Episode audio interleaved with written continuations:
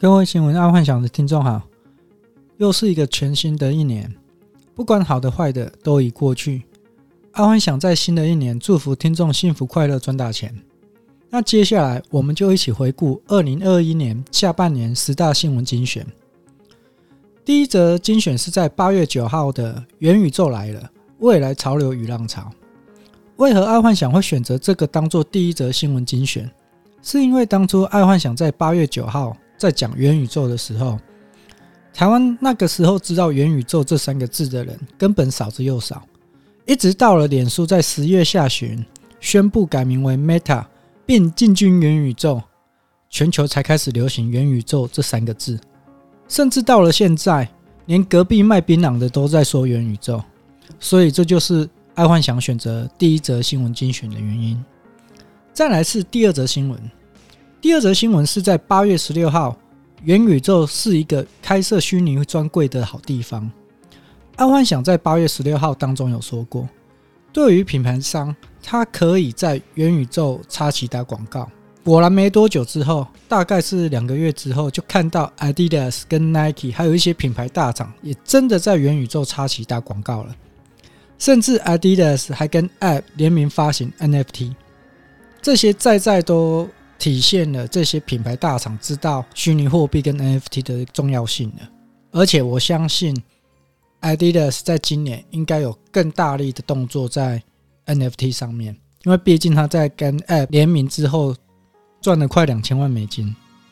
好，再来是第三则新闻。第三则新闻是在八月二号的大陆双减政策，补交业灾殃，是否能抑制内卷跟躺平？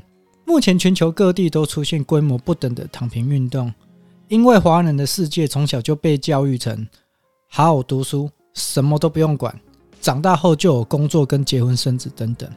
结果哪知道，长大后就算读到博士硕士毕业，也不一定能找到相对好的工作，所有好的位置跟薪水都被卡死了。而当人们发现这个事实的时候，干脆就在家躺平就好了。这个在十几年前，在台湾就发生过类似的状况。目前台湾把它称为“小确幸”。台湾流行“小确幸”十几年了，因为大发展都没有啊，就是经济停滞了快二十年了，都没发展。结果好在这个疫情发生了，才重新让全球发现台湾的重要性，让台湾可以重回经济发展的一个正确的脚步。反正接下来就是台湾的提尼啊。好，那我们再回到八月二号这一条新闻。那大陆政府打压有钱人、全民均富的政策，是否真的可以抑制内卷跟躺平？爱幻想的看法是，这也是表面的。毕竟，如果有钱人的比例是二十八十，如果让八十趴的人怒火中烧，那随时这八十趴的人就可以反政府跟抗议行为啊。全民均富这个政策至少可以平复一些平常人的怒火。那再说个题外话好了，最近全民均富这把火烧到了台湾人林瑞阳跟张庭的夫妇身上。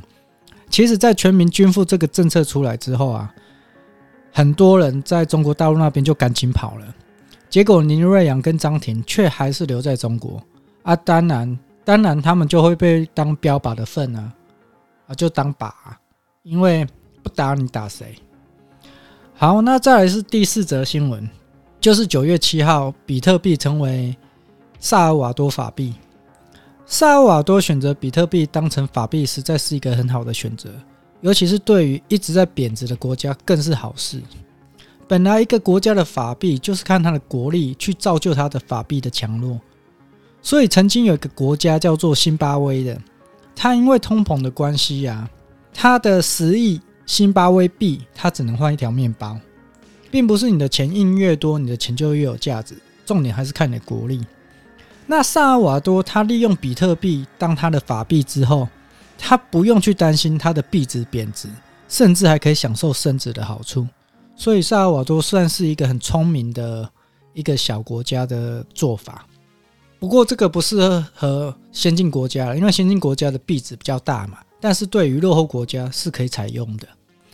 再来是第五则新闻，就是在十一月一号，鱿鱼币暴涨七百倍，但有可能是伪币。在于十一月一号，爱幻想分享鱿鱼币暴涨七百倍这则新闻的时候，那时候爱幻想在 Podcast 就说这个鱿鱼币有可能是诈骗。结果隔天十一月二号就爆出来，鱿鱼币的币值归零，投资鱿鱼币的人都损失惨重。这个不得不说，目前因为脸书的关系，一堆人冲进来玩虚拟货币跟 NFT。